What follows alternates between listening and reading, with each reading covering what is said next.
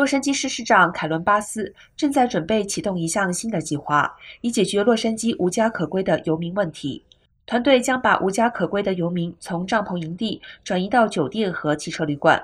这项名为 “Inside Safe” 的新计划将在周二启动。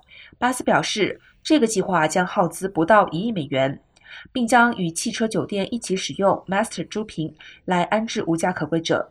在上任的第一天，市长巴斯就宣布，洛杉矶的无家可归者进入紧急状态。他誓言要让无家可归者有住所，并建筑更多的房屋，让居民看到真正的变化。